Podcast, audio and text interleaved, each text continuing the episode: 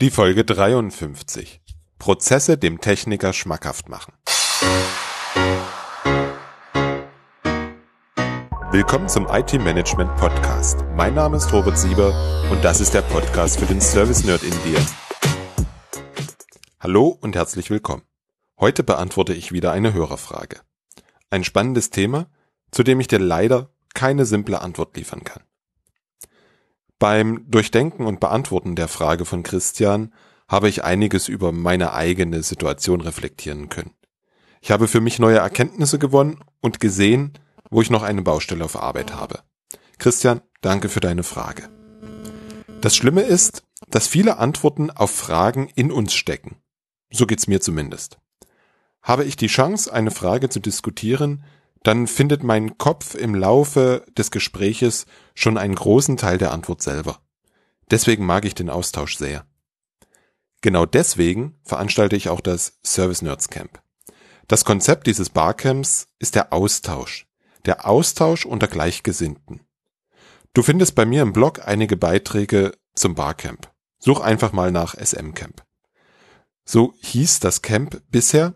Die Namensänderung war, naja, sag, sagen wir mal, anstandstechnisch durchaus notwendig. Das nächste Service Nerds Camp und damit das vierte findet am 24. und 25. März in Dresden statt. Du kannst dir noch bis Dienstag, den 31.01. die Karten zum Frühbucherpreis sichern. Gehe einfach auf www.servicenerds.camp. Nun zur Hörerfrage. Kurz vor Weihnachten habe ich die Frage von Christian erhalten. Er fragt, wie bekommt man es hin, absolut technisch versierten IT-Mitarbeitern Prozesse schmackhaft zu machen? Gleich vorab. Es kommt jetzt weder ein Kochrezept noch Best Practices. Ich möchte dir mit meinen Gedanken Anregungen geben, um dir zu helfen, deinen Weg zu finden. Als ich die Mail von Christian das erste Mal gelesen habe, schoss mir die Frage durch den Kopf, wozu muss er das? Also, wozu müssen einem Experten Prozesse schmecken? Hinter dieser flapsigen Formulierung steckt folgender Gedankengang. Ein Mensch ist IT-Experte geworden, ist begeistert von seiner Arbeit, er liebt es, technische Probleme zu bearbeiten, neue Systeme zu schaffen und mit seinem Fachwissen zu punkten. Er hat sich bewusst für diese Tätigkeit entschieden. Er hat sich bewusst gegen andere Tätigkeiten entschieden. Warum wollen wir den für Prozesse begeistern? Was hat er davon? Lass mich einen Schritt weitergehen. Der Experte liebt die Freiheit, die er durch sein Wissen und seinen Einsatz gewonnen hat. Er mag es, der Retter in der Not zu sein, der Feuerwehrmann der IT. Andere respektieren ihn für den Einsatz, den er bringt, wenn es mal schief geht. Dass es mit ein wenig mehr Struktur gar nicht erst zu heldenhaften Rettungseinsätzen kommt, wollen beide Seiten gar nicht so richtig wahrhaben. Die einen nicht, weil sie an Bedeutung verlieren, die anderen nicht, weil es toll ist zu wissen, dass es da einen Helden gibt, der über die IT wacht. Dokumentation und Prozesse schaffen Transparenz. Im besten Falle sorgen sie dafür, dass jeder ruhig schlafen kann, weil auch die Kollegen über die notwendigen Informationen verfügen, um eine Störung zu beheben. Anders ausgedrückt, der Experte wird ersetzbar. Vielleicht hat er Angst, dass sichtbar wird, dass seine Umgebung nur durch seinen immerwährenden Einsatz funktioniert, weil er gar nicht so der tolle Experte ist. Ob das objektiv tatsächlich so ist oder nicht, sei mal dahingestellt. Experten sind häufig unsicher und zweifeln an sich viel mehr als die, die weniger wissen. Warum machen wir dem Menschen, dem technisch versierten Kollegen eine solche Angst? Apropos Dokumentation. Dieser ganze unnütze Kram. Jetzt soll er auch noch für alles ein Ticket aufmachen. Da dauert das Ticket doch länger als die eigentliche Arbeit. Was soll der Quatsch? Ich denke, es wird dir deutlich. Was ist der Sinn? Und noch einen Schritt weiter, was ist für mich drin? Also ich bin in diesem Moment jetzt der technisch versierte Mitarbeiter. Was hat es für mich für einen Sinn und was habe ich davon? Wenn wir ehrlich sind, ist das doch das Erste, was sich jeder direkt oder indirekt beziehungsweise unbewusst fragt. Was habe ich ganz persönlich von dieser Veränderung? Jetzt sind wir mal wieder am schwierigsten Teil jeder Veränderung. Auf Neudeutsch? Wie können wir die Menschen mitnehmen? Oder von Betroffenen zu Beteiligen machen? Zwei Sätze, die ich gar nicht mag. Hast du wahrscheinlich schon an der Betonung gehört. Du fragst, warum ich sie nicht mag? Weil sie passiv sind. Und Menschen sind nicht passiv. Also was meine ich damit? Vom Betroffenen zu Beteiligten machen. Das ist passiv. Ich will mit dem Menschen irgendetwas tun. Und Menschen sind nicht passiv. Sie tragen eine Änderung mit, ignorieren sie oder stellen sich aktiv dagegen. Sie sind auf keinen Fall passiv. Das heißt, wir dürfen wirklich schauen, was für die einzelnen Mitarbeitergruppen oder vielleicht sogar einzelne Mitarbeiter der Nutzen der Veränderung ist. Für die Frage von Christian, also der Nutzen der Prozesse für den technisch versierten IT-Mitarbeiter. Was hat er davon? Egal, ob du einen einzelnen Mitarbeiter betrachtest oder eine Gruppe von Mitarbeitern. Versuche auf folgende Fragen eine Antwort zu finden. Welche Auswirkungen haben die Prozesse auf die Arbeit dieses Menschen oder dieser Gruppe? Was genau ändert sich für sie? Was genau ist jetzt anders als vorher? Welche Ängste kann die Veränderung hervorrufen? Welchen direkten Nutzen hat der Mensch oder die Gruppe von dieser Veränderung? Welche anderen Menschen haben einen Nutzen, wenn der Mensch bzw. die Gruppe die neuen Ab Arbeitsabläufe einhält? Meist oder manchmal, je nach Erfahrungshorizont, ist es nämlich überhaupt nicht einfach, einen direkten Vorteil für jeden Einzelnen, für jede einzelne Gruppe zu finden. Da darf man sich manchmal auch damit behelfen, dass man schaut, wer anders hat denn etwas davon? Und die letzte Frage, was wird als negative Auswirkung der Veränderung durch die, in Anführungsstrichen jetzt bitte, Betroffenen empfunden? Du hast darauf Antworten gefunden? Schön. Dann zum nächsten Schritt. Schau dir die Werte der Menschen an. Ich arbeite gern mit den Moving Motivators von Jürgen Appello. Einen Link dazu findest du in den Shownotes unter www.different-thinking.de slash 053. Ausgehend von den Arbeiten von Daniel Pink, Stephen Rice und Edward Ditchy spricht Jürgen von zehn intrinsischen Bedürfnissen bzw. Motivatoren. Das sind die Bedürfnisse, die uns innewohnen und dafür sorgen, dass wir motiviert sind oder auch nicht. Sie selbst sorgen natürlich nicht dafür, sondern wie sie durch unsere Arbeit und Umwelt bedient werden. Wirkt sich eine Veränderung positiv auf meine Hauptbedürfnisse aus, so bin ich dafür und unterstütze diese. Hat die Veränderung keine Auswirkung auf meine Bedürfnisse, bin ich gleichgültig und neutral. Widerspricht sie meinen Bedürfnissen, bin ich dagegen. In meinen einführenden Beispielen hast du wahrscheinlich schon rausgehört, dass es diesem Menschen gegen seine Bedürfnisse geht.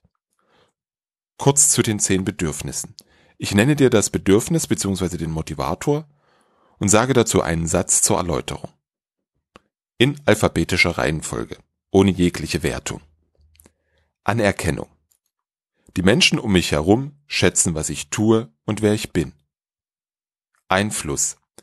Es gibt genug Möglichkeiten für mich, auf das Einfluss zu nehmen, was um mich herum passiert.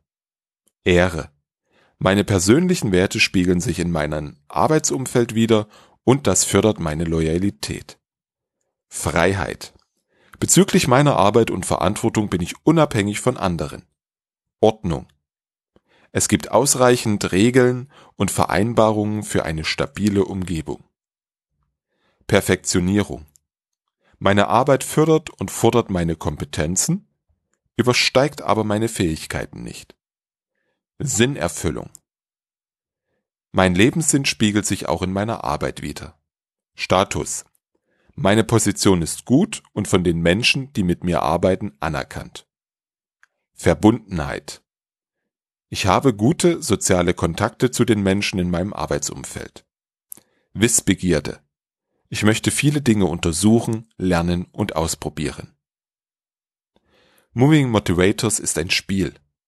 Es lohnt sich definitiv, das mal in einem One-on-One oder im Team zu spielen.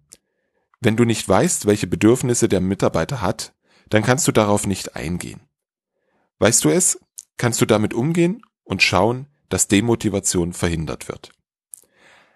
Die Anleitung zum Spiel findest du in den Show Notes beziehungsweise einen Link dazu.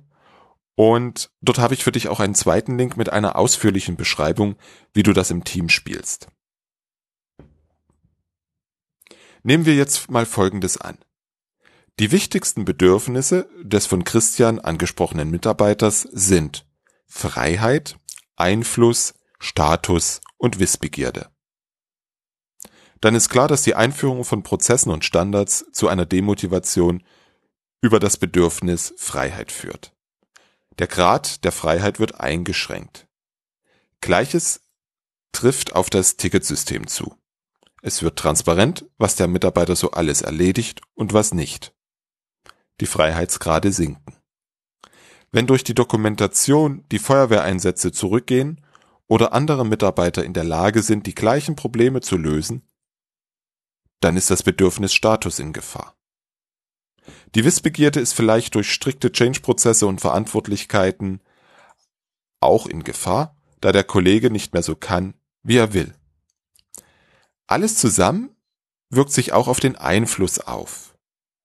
Einfluss bedeutet, es gibt neue Möglichkeiten für mich, auf das Einfluss zu nehmen, was um mich herum passiert. Und genau da ist ein sehr guter Ansatzpunkt. Spricht etwas dagegen, den Mitarbeiter damit zu betrauen, die Standards in seinem technischen Expertenbereich zu setzen? Oder ihn als Leiter einer Community of Practice für den Erfahrungsaustausch innerhalb seines Gebietes verantwortlich zu machen? Prozessen und Standardisierung sollte die Automatisierung folgen. Durch gute Dokumentation lassen sich Aufgaben automatisieren. Der Mitarbeiter bekommt Freiräume, um neue technische Projekte zu evaluieren oder durchzuführen. Das stillt die Wissbegierde. So gewinnt der Kollege Freiheit und Status in anderen Bereichen. Im Grunde darf der positive Einfluss auf die Bedürfnisse die negative Auswirkung übertreffen. Dann besteht eine Chance, dass der Mitarbeiter mitzieht. Christian, ich hoffe, die Gedanken helfen dir weiter. Ich fasse sie für dich und die anderen Zuhörer nochmal zusammen. Alles, was ich sage, bezieht sich entweder auf einzelne Personen oder eine Gruppe von Personen. Abhängig davon, wie viele Menschen von der Veränderung betroffen sind. Ich bleibe bei der Frage von Christian und spreche über die Einführung von Prozessen. Gesagtes gilt natürlich für viele andere Fälle auch. Erstens. Mach dir und deinem Projektteam klar, dass die Einführung von Prozessen eine Veränderung ist Veränderungen dürfen gezielt begleitet werden. Hör dir dazu auch das Interview mit Michael Hagemann an. Link dazu unter www.different-thinking.de slash 053. Mit ihm habe ich über Change Management in der Organisation gesprochen. Zweiter Punkt. Ermittelt, welche Auswirkungen die Prozesse auf die Arbeit der Mitarbeiter haben werden. Versucht herauszufinden, was sich die Mitarbeiter vorstellen, was und wie es sein wird. Schafft euch ein Bild von den Befürchtungen, Vorurteilen und Ängsten. Dritter Punkt. Mache dir klar, was du mindestens von den Mitarbeitern erwartest. Also was ist das Minimum, was sie tun müssen, damit die Prozesse gut funktionieren? Vierter Punkt. Ermittelt, welche Bedürfnisse für die Mitarbeiter wichtig sind. Welche intrinsischen Bedürfnisse bzw. Motivatoren sind von und welche können vernachlässigt werden. Darauf folgt fünftens, wie wirken sich die Prozesse auf die wichtigsten Bedürfnisse deiner Mitarbeiter aus? Wo und durch was kommt es zur Demotivation? Sechstens, was kannst du anbieten, um die Demotivation auszugleichen? Lässt sich die negative Auswirkung abmildern oder durch das Bedienen anderer Motivatoren ausgleichen? Und Letztens, siebentens, schnüre ein Paket und unterbreite deinen Mitarbeitern ein Angebot. Achte bitte besonders auf Punkt 3. Wir versuchen häufig aus Oracle-Administratoren Prozessmanager zu formen.